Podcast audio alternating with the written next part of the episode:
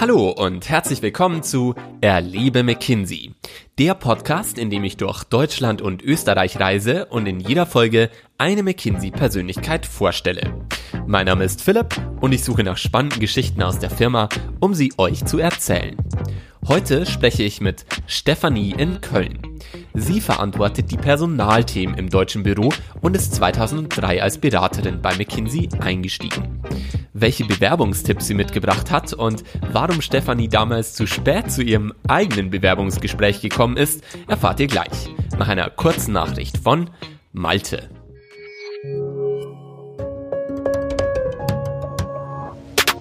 Bei McKinsey findet jeder seinen Platz. Egal ob als Theoretiker oder Praktiker, als Berater beim Klienten vor Ort oder als Analyst hinter den Kulissen. Du entscheidest. Jeder Fachhintergrund ist willkommen. McKinsey ist mehr als Beratung. Neben der Arbeit beim Klienten gibt es zahlreiche Stellen in den Bereichen Research und Support. Du möchtest zum Klienten- und Unternehmenserfolg beitragen, aber nicht jede Woche reisen? Dann bewirb dich auf eine unserer internen Rollen. Oder sieh dir an, ob eine Stelle im Support für dich spannend sein könnte. Unsere Kolleginnen und Kollegen in der Assistenz, im Research, Recruiting und in anderen internen Firmenfunktionen tragen maßgeblich zum Erfolg bei. Ich würde mich sehr freuen, dich bald bei McKinsey begrüßen zu dürfen. Mein Name ist Malte und ich bin Recruiter im Kölner Büro. Erfahre mehr über die Einstiegsmöglichkeiten unter karriere.mckinsey.de.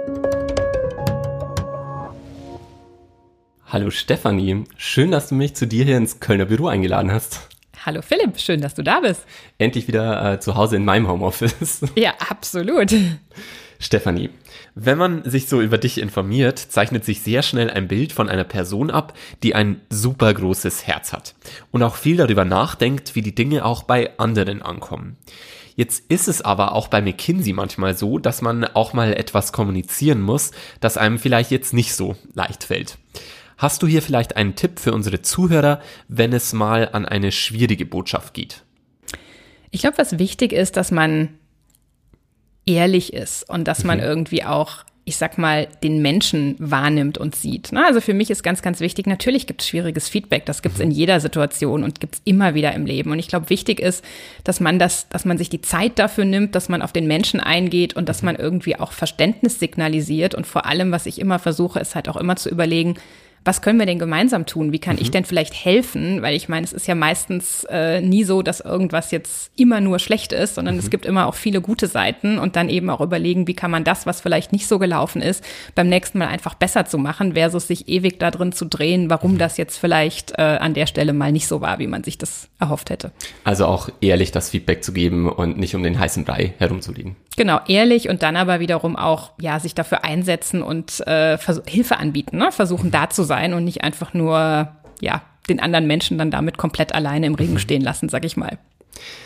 Du hast mittlerweile drei Kinder und bist seit zwölf Jahren bei McKinsey und leitest hier auch die Personalteam im deutschen Büro. Wie hat sich die Firma über die Jahre verändert?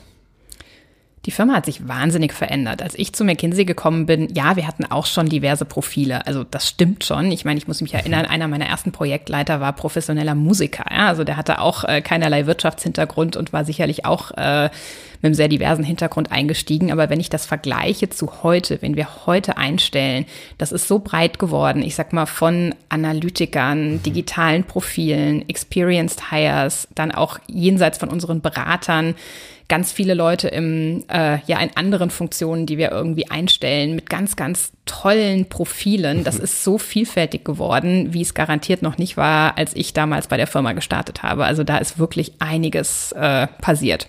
Sucht McKinsey mittlerweile andere Talente, auch als früher?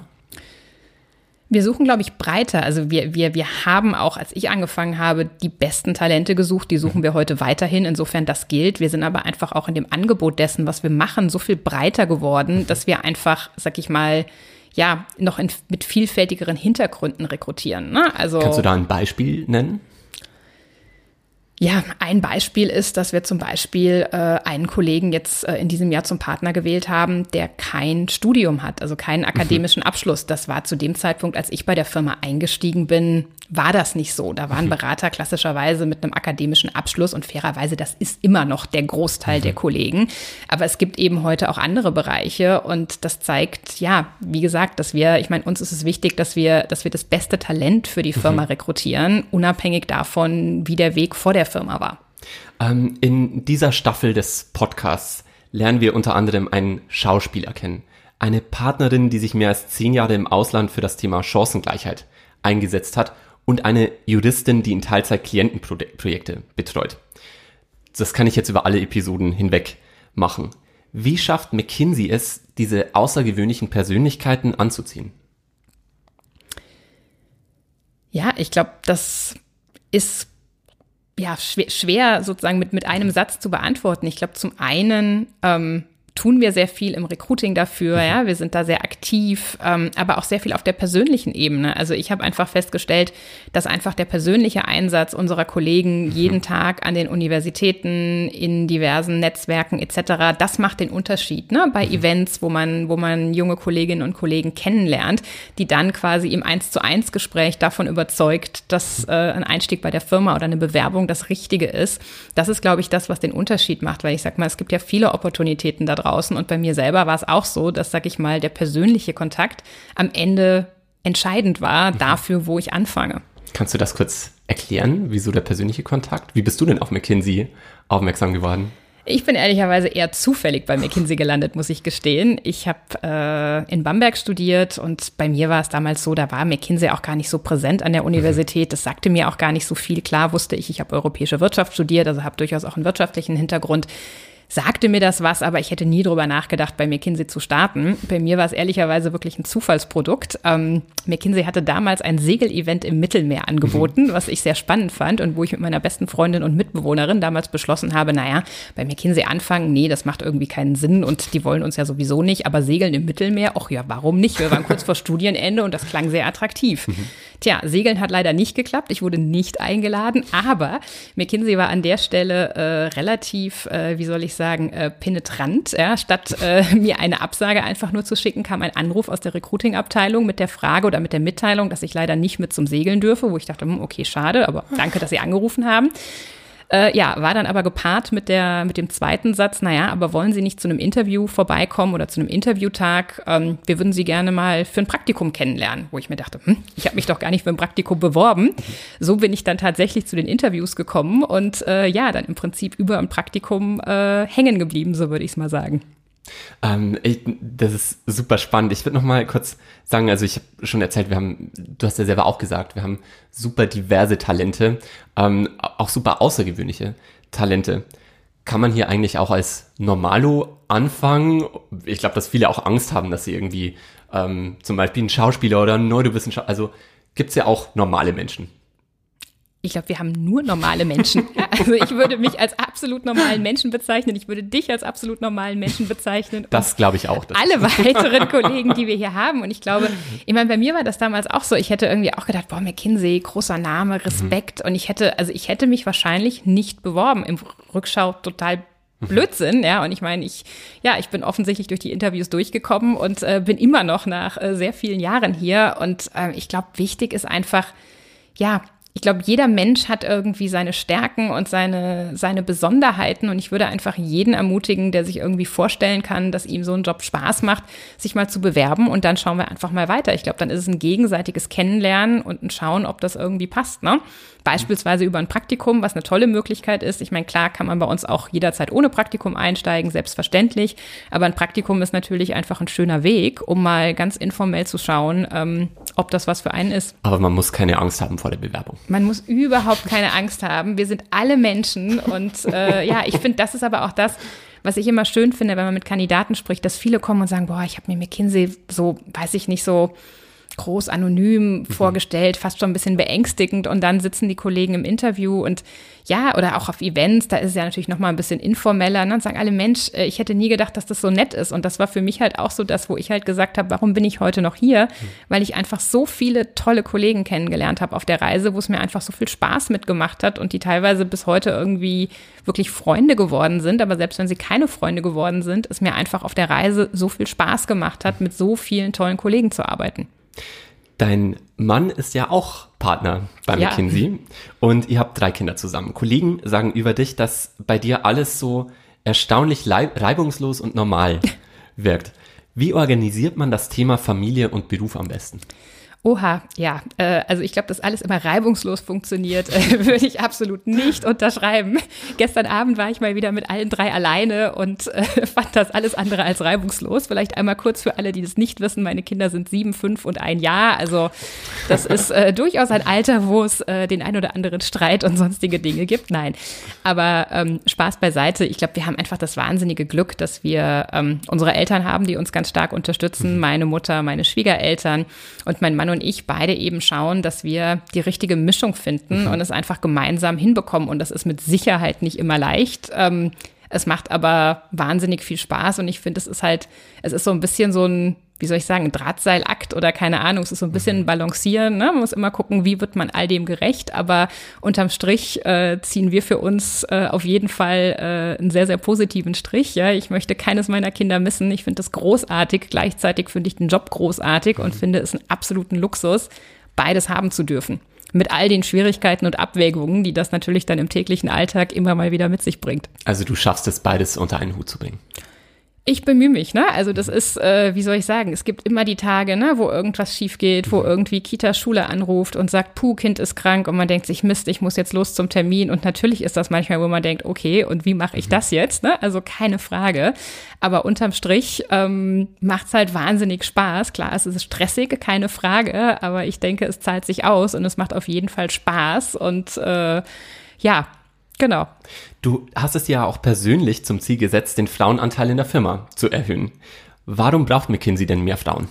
Das ist mir eine absolute Herzensangelegenheit. Ähm, aus meiner Sicht sind diverse Teams, und zwar auf allen Dimensionen, weiblich, männlich, diverse Studienhintergründe etc., das ist das, was ein gutes Team ausmacht. Und das ist erwiesen, das ist wissenschaftlich erwiesen. Ich glaube, da braucht man auch nicht groß rumdiskutieren. Und aus meiner Sicht haben wir da halt einfach noch in Deutschland auch als Gesellschaft wirklich einen Aufholbedarf. Und ich finde es einfach schade, wenn immer noch heute es sozusagen ein Oder ist. Also entweder ich mache Karriere oder ich habe Kinder oder ziehe die Kinder groß. Das finde ich einfach schade. Ich freue mich total, wenn ich sehe, dass das Thema, sag ich mal, Dual Career in Anführungszeichen zunimmt. Also was meine ich damit, dass äh, sozusagen äh, im Zweifel auch ja, beide Partner arbeiten, beide Partner irgendwie auch beruflich gewisse Dinge machen, ähm, ja, die irgendwie auch erfolgreich sein können. Ich glaube, es ist wichtig, dass gleichzeitig natürlich irgendwo beide dann aber auch mal Abstriche machen, vielleicht auf der professionellen Seite und dann wiederum Zeit für die Familie da ist. Also ich glaube, diese Balance hinzukriegen, das ist mir ein unwahrscheinliches Anliegen und deswegen setze ich mich halt auch innerhalb der Firma total dafür ein, weil das eben wie gesagt, das ist für mich eine Herzensangelegenheit. Ähm, ich bin selber Mama und berufstätig und äh, wünsche mir, ich habe eben auch zwei Töchter, dass das, wenn meine Töchter mal groß sind, ähm, doch mit einer ganz anderen Selbstverständlichkeit gelebt wird. Und was tut McKinsey dafür, seine selbst gesteckten Ziele auch zu erfüllen? Wir tun sehr viel. Also beispielsweise, es fängt vorne im Recruiting an. Ne? Also wir sind dabei, also unser kommuniziertes Ziel ist, dass wir bei den Neueinstellungen auf einen 50-Prozent-Anteil wollen. Ja, vielleicht ist das ja noch, noch nicht direkt im nächsten Jahr der Fall, aber da wollen wir hin und da wollen wir auch. Ist das dann eine Frauenquote oder? Nein, um Gottes Willen. Also ich glaube, eine Quote wird es bei McKinsey nie geben. Das entspricht auch nicht unserer Kultur und unserem Selbstverständnis. Aber wir wissen einfach, wenn man sich die Universitätsabsolventen anschaut, mhm. die Hälfte der Absolventen ist weiblich, ja, und auch mhm. der sehr guten Absolventen. Und wenn wir sagen, wir wollen das beste Talent, dann können wir ja nicht sagen, wir wollen, also dass, dass wir permanent, ich sag mal, 70 Prozent Männer haben, ja, dann per, per Definition bekommen wir dann nicht das beste Talent. Daher müssen wir einfach gucken, dass wir die besten Talente unabhängig vom Geschlecht für uns begeistern, dass wir es schaffen, sie an die Firma heranzuführen und dann eben auch bei uns zu halten. Und das ist halt für mich das mindestens genauso Wichtige, dass wir ganz viel tun für das, für die Kolleginnen, die inzwischen auch bei uns sind. Einfach zu schauen, dass die sich wohlfühlen, dass sie das Gefühl haben, dass sie hier quasi auch ihren, ihre beruflichen äh, Ziele erreichen können in einem Umfeld, in dem sie glücklich sind, in dem es ihnen Spaß macht und dann eben auch in den kritischen Momenten, wenn es dann um Familie geht, ähm, ja, sehen, dass es da Wege gibt. Und ich glaube, das ist nicht einfach und trivial. Das ist aber auch außerhalb der Beratung nicht einfach und trivial. Ich habe viele Freundinnen, die nicht bei einer Beratung sind, die in anderen, die in der Wirtschaft tätig sind, die sonst wo tätig sind, dort auch verantwortungsvolle Positionen haben. Und auch da, sag ich mal, ist es nicht immer einfach. Ne? Aber für mich ist halt jetzt das Ziel eben innerhalb von McKinsey dafür zu sorgen, dass das, äh, dass wir uns da permanent weiterentwickeln, um dem Ziel, sag ich mal, der Chancengerechtigkeit äh, doch ein ganzes Stück näher zu kommen. Du bist damals zu spät zum Vorstellungsgespräch gekommen. oh je. Und in deiner jetzigen Rolle als äh, Director of Personnel kümmerst du dich jetzt auch viel um dieses Thema Recruiting, wie du gerade mhm. schon erzählt hast. Da einige Zuhörer sich auch bei McKinsey bewerben möchte, möchten, Hast du vielleicht so ein paar Tipps für eine Bewerbung? vielleicht zum Thema zu spät kommen. Ähm. Wie hast du dich da rausgelungen? ja, ich, ich muss ja zu meiner Ehrenrettung sagen, ich bin damals mit dem Zug von Bamberg nach Frankfurt gefahren und ich hatte in Frankfurt meine Interviews und ich war sogar ziemlich pünktlich in Frankfurt. Ich hatte dann aber nicht drüber nachgedacht, äh, der Weg vom, vom Bahnhof sozusagen zum Office oder dachte, mit dem Taxi waren das irgendwie fünf Minuten. Naja, also habe ich dann sehr lange noch am Frankfurter Bahnhof äh, gesessen, kannte Frankfurt auch nicht gut genug. Also ich glaube, am besten wäre ich, wär ich am Endeffekt einfach gelaufen, weil unser Büro sozusagen wirklich in Bahnhofsnähe nah ist. Hab mich aber in ein Taxi gesetzt und dieser Taxifahrer war dann bestimmt so 20 Minuten mit mir unterwegs, sodass ich dann wahrscheinlich eine Viertelstunde zu spät am Office ankam und dann in der Tat äh, ehrlicherweise äh, mir überlegt habe, ob ich tatsächlich noch hochgehe, weil eigentlich, ich hatte ja am Anfang schon mal gesagt, ich hatte ja mich nicht wirklich aktiv auf ein mhm. Praktikum beworben, war der Meinung, McKinsey wird mich eh niemals nehmen, sodass ich dann kurz davor war zu denken, naja, komm, ich gehe jetzt einfach direkt shoppen. Ich glaube, es war kurz vor Weihnachten, dachte, naja, ein paar Geschenke brauchst du noch, gehst in die Innenstadt. Dann war ich allerdings ein bisschen knauserig und dachte mir, ach, die Reisekosten hätte ich doch ganz gerne noch erstattet zu Studentenzeiten. Und ja, bin dann tatsächlich noch hochgegangen und äh, war total überrascht, dass alle total freundlich waren. Ähm, ja, also haben dann die Interviews tatsächlich noch stattgefunden. Und ich muss sagen, was mir geholfen hat, und ich weiß nicht, ob das ein offizieller Tipp ist, aber was mir geholfen hat, in dem Moment, als ich in den Interviews saß, war ich so tiefenentspannt, weil für mhm. mich war das Thema einfach dreimal gelaufen. Also ich war in meinem Mindset nur noch da quasi, um die Reisekostenabrechnung Total lässig im Interview. einzureichen. Und ich glaube, das hat mir schon geholfen. Ja, ich ich, es soll jetzt nicht heißen, dass irgendwie jeder mit einer ist mir alles egal Einstellung kommen sollte, um Gottes Himmels, Himmels Willen nicht. Aber ich glaube, die Wahrheit liegt in der Mitte. Ich glaube, ich würde jedem sagen, der sich bei uns bewirbt, nehmt die Vorbereitung ernst. Also mhm. gerade auch, wenn es um Cases geht, ich habe ganz häufig Kandidatinnen und Kandidaten vor mir sitzen, die ich dann frage am Ende, naja, wie haben sie sich denn vorbereitet? Die mir sagen, ja, sie haben sich ein paar Cases durchgelesen und das ist ja alles so relativ trivial. Und manchmal klappt es dann halt doch nicht in der Echtsituation, ne? wo ich dann auch jeden ermutigen würde, die Cases auch mal wirklich mit Freund, Freundin, mhm. Kommilitonin einfach mal live zu üben, ja, in einer Echtsituation, versus die einfach nur durchzulesen oder so durchzurattern und zu denken, ja klar, ist ja total logisch, ne? Weil wenn man da dann sitzt und dann quasi in Anführungszeichen ja im Interview mit jemandem gegenüber ne, die mhm. Fragen gestellt bekommt, dann ist das was anderes, als wenn man das einfach nur, sag ich mal, einmal durchliest und sich sagt, ja, ist ja total logisch. Gleichzeitig dann aber am Interviewtag würde ich wirklich jedem empfehlen, sozusagen nicht zu sehr da reinzusteigern, den Druck von den Schultern zu nehmen. Es ist ein Interview oder es sind ein paar Interviews, aber es ist ein Interviewtag. Ja, das ist weder der Beginn noch der Ende des, das Ende des Lebens. Ne? Das ist irgendwie ein Interview mhm. oder ein Interviewtag und da dann irgendwie auch nicht zu viel Anspannung reinzulegen, weil Nervosität, das genau, ja. weil das klappt halt dann in den wenigsten Fällen. Ne? Also mhm. das kenne ich von mir. Ich bin auch schon in ein, zwei dieser Interviews gegangen, auch bevor ich bei der Firma war. Und da bin ich grandios vor die Wand gefahren. Ja? Mhm. Also je nervöser ich war und je angespannter ich war und je mehr das für mich sozusagen das unbedingte, ich darf hier nicht versagen war, desto mehr muss ich halt sagen, kriege ich es dann halt nicht hin, sozusagen die Leistung abzurufen. Und wenn ich dann mit so einer Einstellung rangegangen bin, in Anführungszeichen, wie ich dann bei uns bei McKinsey gestartet bin, ja, dann ist es zumindest deutlich besser gelaufen. Und ähm, was kann man denn machen, wenn man sich noch unsicher ist, ob McKinsey wirklich die richtige Wahl ist, außer sich zum Beispiel diesen Podcast äh, anzuhören? Ja, ich glaube, man, man sollte einfach versuchen, in Kontakt zu kommen mit Kolleginnen und Kollegen. Wir machen so viele Events an den Universitäten mhm. etc. Einfach mal zu einem Event gehen, mal ein paar aktuelle Kolleginnen und Kollegen kennenlernen, vielleicht mal sich auf einen Workshop bewerben, vielleicht mal sich für ein Praktikum bewerben. Also einfach in den Kontakt kommen und äh, einfach mal schauen, wie sich das anfühlt. Weil aus, also für mich war das, war die Überraschung, als ich dann wirklich angefangen habe, stellte sich das völlig anders dar als das, was ich mir vorgestellt habe. Ich habe mir das irgendwie steif vorgestellt. Ich hatte irgendwie einen Höllenrespekt. Und ja, mhm. natürlich, die Dinge sind manchmal schon auch weiterhin so, dass ich sage, puh, also da habe ich wahrscheinlich auch zu Recht ein Stück weit Respekt gehabt. Mhm. Aber was halt immer da war, war halt, waren für mich diese, dieses tolle Umfeld mit tollen Kolleginnen und Kollegen, die mir immer zur Seite gestanden haben, die mir geholfen haben und mit denen es einfach wahnsinnig viel Spaß gemacht hat, so dass es sich immer, ich sag mal ganz platt, ganz normal menschlich angefühlt hat, ja, und nicht irgendwie äh, steif, komisch und beängstigend, sondern am Ende des Tages wir sind ein Team oder wir waren immer ein Team, egal auf welchem Projekt es war und äh, das hat Spaß gemacht. Ich weiß, dass es noch ein besonderes Thema für dich gibt und zwar Schlaf. Das hat äh, mir auch äh, nicht nur ein Kollege gesagt, aber ähm, ich weiß, dass du auch mal gerne am Wochenende irgendwie auch mal gerne auf der Couch bist ähm, aber nicht nur deswegen, sondern weil dir nämlich das Thema Klienten- und Teamerfahrung bei McKinsey auch super wichtig ist. Wie hängt jetzt bitte schön Schlaf und ähm, Teamerfahrung zusammen? Ja, äh, ich habe halt gemerkt, inzwischen werde ich älter, ja, und äh, ich sag mal so, das, was ich vielleicht früher gemacht habe, auch ohne die Kinder irgendwie unter der Woche irgendwie auch äh, eher weniger geschlafen, am Wochenende ausgeschlafen, das funktioniert halt irgendwie mit den Kindern nicht. Und ich merke einfach, also ich habe für mich zunehmend gemerkt, dass ich halt eine gewisse Anzahl Stunden Schlaf einfach brauche, mhm. um irgendwie ausgeglichen zu sein, um, ich sag mal, mein Stressniveau irgendwie zu managen, damit auch viel präsenter zu sein mit Teams, mhm. als ich noch in der Klientenarbeit war, mit den Klienten.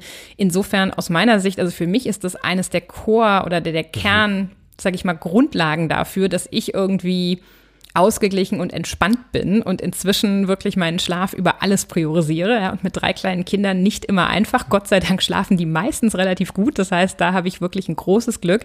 Aber inzwischen auch wirklich ganz, ganz sklavisch darauf achte, dass ich da, dass das da nicht zu wenig wird, damit einfach, ähm, ja, das alles so funktioniert und ich sag mal auch, äh, ja, ich glücklich bin damit so, so wie das funktioniert. Das ist vermutlich auch ein Tipp, den du vielen ähm, Beratern auch noch äh, mitgibst. Hast du noch irgendwie andere Bereiche neben Schlaf, die irgendwie elementar sind für eine gute, gute Erfahrung auch bei McKinsey? Ich glaube, wichtig ist, dass man sich klar wird darüber, was man machen möchte. Mhm. Und ähm, dann auch für sich so eine Vision hat und äh, dann auch schaut, dass man, ich sag mal, es ist leicht, sich immer treiben zu lassen, mhm. aber eben auch so ein bisschen, mir hat mein, mein erster Mentor mal gesagt, build your own McKinsey. Also dieses, das? das? heißt im Prinzip, sich selber seinen eigenen Weg schaffen bei mhm. der Firma. Und dass man das irgendwie so ein bisschen im Blick hat und irgendwie so ein bisschen seiner, seiner Passion folgt und sich dafür einsetzt. Und gleichzeitig, was, was ich eben gelernt habe, ich habe jetzt schon viel über die tollen Teams gesagt, ich habe auch irgendwann gemerkt, dass es vielleicht auch nicht nur das Thema ist, sondern teilweise habe ich dann auch meinen weiteren Weg abhängig davon gemacht, von Leuten, von Umfeldern, wo ich mich besonders wohlgefühlt habe und dann da dann da auch ein Stück weit mitgegangen bin, weil am Ende des Tage, Tages ist das Ganze ein Teamsport und äh, zum Wohlfühlen gehört natürlich das Thema, an dem man arbeitet, aber da haben wir sehr viel, was spannend ist, aber vor allem eben auch das unmittelbare Umfeld und das war für mich eine Kernerfahrung, dass das eigentlich für mich persönlich am Ende unterm Strich das war, was am allermeisten gezählt hat. Also neben dieser Erfahrung auf dem Lifestyle ähm, täglich auch wirklich diese inhaltliche ähm, Entwicklung, die man bei McKinsey auch hinlegen kann. Genau, die inhaltliche Entwicklung mhm. und eben aber auch dieses sich seine Heimat suchen mit den Leuten mhm. etc., ja. weil das ist das, was dann am Ende den Spaß an der Arbeit ja jeden Tag irgendwie treibt. Ja. Stefanie, ich habe äh, eine Überraschung für dich und zwar habe ich ein Spiel mitgebracht. Wir waren auf einem Karriere-Event und haben ähm, Menschen die Möglichkeit gegeben, Fragen an McKinsey zu stellen. Und zwar Dinge, die sie schon immer einmal von uns wissen wollten. Und das Spiel heißt dreieinhalb Fragen. Und ähm, hier kommt die erste von Maite. Also, mein Name ist Maite, ich studiere Business Management an der Hochschule Niederrhein und meine Frage ist, ich würde gerne bei McKinsey einsteigen, aber als Direkteinstieg. Ich habe aber gehört, man muss unbedingt ein Praktikum machen. Stimmt das? Nein, man muss nicht unbedingt ein Praktikum machen. Man kann selbstverständlich jederzeit ohne Praktikum bei uns starten. Äh, Malte, ich hoffe, das hat äh, deine äh, Frage beantwortet. Also das ist ja auch ein Mythos, den ähm, man oft auch immer hört, dass man zuerst ein Praktikum gemacht haben muss. Also ich glaube, ein Praktikum ist immer hilfreich und es mhm. gibt viele Kolleginnen und Kollegen, die über ein Praktikum zu uns kommen, aber das ist absolut nicht Voraussetzung und ich würde jeden auch ermutigen, der sagt, er möchte jetzt kein Praktikum mehr machen, sich einfach mhm. für einen Festeinstieg zu bewerben. Gut, Dann die zweite Frage kommt von Lea. Sie studiert BWL äh, hier in Köln. Ich bin Lea, ich studiere BWL in Köln und meine Frage ist, ob es tatsächlich so ist, dass jeder, der bei McKinsey arbeitet, sich danach selbstständig macht. nee, um Gottes Willen. Äh, das, äh, nein, das ist absolut nicht der Fall. Ich glaube, es gibt sicherlich viele Kollegen, die sich selbstständig machen. Warum? Ähm, ja, ich denke, man lernt bei uns ja einfach auch viele Fähigkeiten und breite Fähigkeiten und ist danach wahrscheinlich auch sehr gut gerüstet. Aber ähm, ja, also viele Kollegen bleiben hier zum Glück. Ja, äh, dann gibt es sicherlich welche, die danach in andere Unternehmen gehen und es gibt auch welche, die sich selbstständig machen. Aber äh, ja, ich glaube nicht, dass das äh, der Großteil ist. Und die dritte Frage ähm, kommt von Svenja. Hallo, mein Name ist Svenja. Ich studiere Marketing, Vertrieb, Medien und mich würde interessieren, wenn ich jetzt nicht in den klassischen Beraterberuf gehen möchte, was gibt es noch für Möglichkeiten bei McKinsey einzusteigen, also in den internen Bereichen?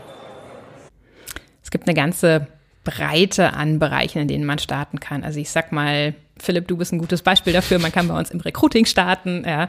man kann bei uns in Communications starten, man kann bei uns im Grafikbereich starten, man kann bei uns die Juristen, wir haben eine Rechtsabteilung und darüber hinaus gibt es ganz viele weitere Funktionen, wo wir Experten einstellen etc. Also da gibt es eine ganz, ganz große Breite, wo wir immer auf der Suche nach, nach talentierten Kolleginnen und Kollegen sind. Also es arbeiten nicht nur Berater bei McKinsey. Es arbeiten nicht nur Berater bei McKinsey, ganz im Gegenteil. Also ungefähr ein Drittel unserer Kollegen im deutschen Büro sind nicht Berater. Ich habe ja gerade gesagt, das Spiel heißt dreieinhalb Fragen. Jetzt fehlt noch die halbe Frage. Und sonst so? hm. Ja, wenn ich noch was loswerden möchte, ist es an alle die da draußen in der Tat äh, sich überlegen, ob äh, ja ein Einstieg bei McKinsey was Spannendes äh, sein könnte, wäre einfach meine Ermutigung, es einfach mal auszuprobieren, was ich eben schon gesagt habe, den Kontakt zu suchen und äh, ja uns kennenzulernen und äh, ja genau dann hoffentlich danach äh, fest davon überzeugt zu sein, dass das eine gute Idee ist, äh, bei uns zu starten. Schön.